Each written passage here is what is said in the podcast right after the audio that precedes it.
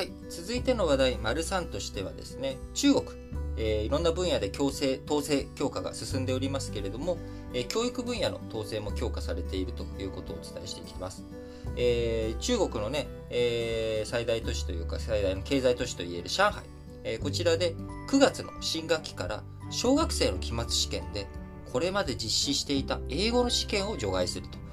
で試験の回数も減らし、学生の負担を軽減するということですが、えー、英語の試験を除外していくという代わりなのか、同時なのか、何なのかですけれども、えー、習近平思想を必修科目にして思想教育を徹底するというような動きに出ています。えー、子供に強い愛党精神を植え付ける狙いがあるというふうに見られておりますが、えー、上海市教育9月からちょっとやり方変えていくよということです。え、これまで期末試験の対象科目、数学と国語と英語の3科目でしたが、えー、3科目で1学期に中間と期末の2回実施していましたが、こちら期末試験1回のみにし、えー、数学と国語のみ、英語を排除するということで、えー、やっていくということになっています。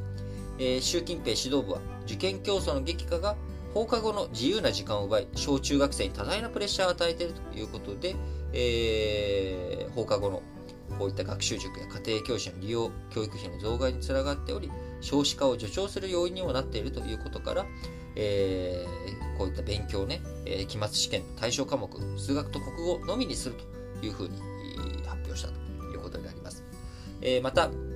それと同時にですね、えー、中国政府、学習塾など教育産業の監督にも躍起になっており、えー、先月7月には学習塾の新規開業の認可を中止し、え既存の学習塾は非営利団体として登記すると公表。学習塾の株式上場による資金調達も禁止したということで、教育費の高騰をなんとか是正していこうという動きを強めております。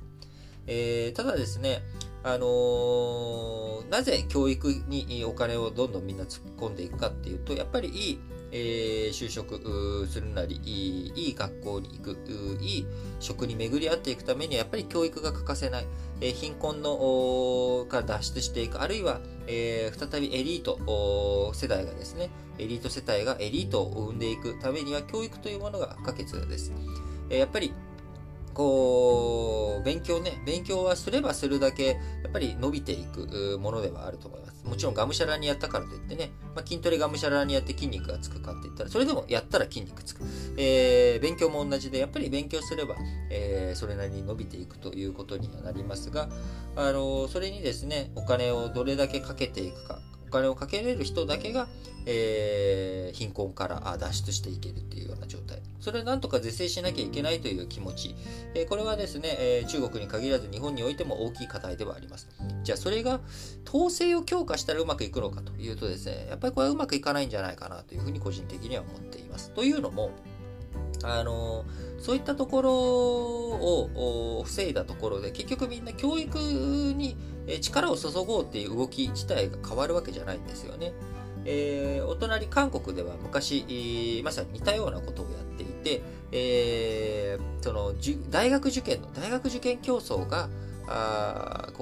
学歴競争が過熱しすぎてしまったということで高校まではあのー、まあ、学生というかですねみんな行きたい学校受験とかじゃなくて、まあ、抽選とかでやるみたいな形になったんですよね。で、その結果、大学入試、大学でしかもう学歴に差をつけられないということで、大学入試が激化。じゃあ、大学入試で、えー、それで、え結果が出て、えー、その後それでいっかってなったら、大学入試でうまくいかなかった人は、留学とか、あ海外に、こう、活路を見出すみたいな。こういった風に結局、えー、加熱は変わらない。で、加熱先があ違うところに行っていった。で、今回中国が、あのー、そういった加熱先のポイントをずらす。えー、あるいは教育、学習塾とかにですね、えー、お金をこう限定させる。そうすると、そうしたら浮いたお金がどうなるかっていうと、結局その子供に他の手段を通じて、え、教育投資していこうっていうことに変わらないと思うんですよね。え、今回の記事の中でもですね、結局家庭教師とかにお金が回るだけじゃないかと。いう個人のところにお金が回っていく、えー、そういったところに、えー、加熱していくだけなんじゃないかというような見方もありますし、えー、それは非常にその通りだなと思います。なので、え根本的にやらなきゃいけないことは学習塾の規制というよりかは、やっぱ学校教育、どういうふうに公的教育で、えー、しっかりとしたあエリート教育を施していくことができるかというところにかかってくるのかなと思います。中国教育分野、非常に、お金がね、そこに、突出して、流れ込んでいく結果、あ子供の教育費が高止まりしていく。で子供の教育費が高止まりしていくと子供を増やせないそうすると人口が減っていく恐れのある中国としてはなんとか少子高齢化を解消していくためにも教育費というものについて、えー、高騰を防いでいきたいいうことになっていくわけですがそれ以上にやっぱり社会の格差がどんどん広がっているで格差を是正していくためには教育を施さなければいけないという、まあ、こういった危機感不安感にもつながっている親のねここの部分を解消していくっていうところがやっぱりやっていかなきゃいけないことでありそれはまた日本においても同じ話なのかなと思っております。え教育どういうふうに子供を教育していくのか中にはねやっぱりあの日本の話ですけど僕の知り合いとかでもあの兄弟、えー、3人兄弟全員が、えー、塾に行かずに東大に行った。えどうやって言ったのそんな教科書読んだらいいじゃんみたいなね。こういう人もいればなかなかそうもいかず誰かに教えてもらわなきゃいけない。あるいは自分で勉強ができない、ね、自分で、えちゃんと時間通りに教科書開いて勉強してっていうことができたらいいんですけれどもついついゲームに漫画に手が伸びてしまうみたいなね。こんなこともありますんで、やっぱり教育どういうふうにしていくのか、あこういった問題についてはですね、えしっかりと、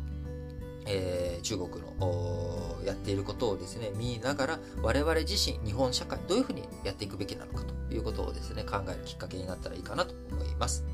それでは次の話題に移りましょう。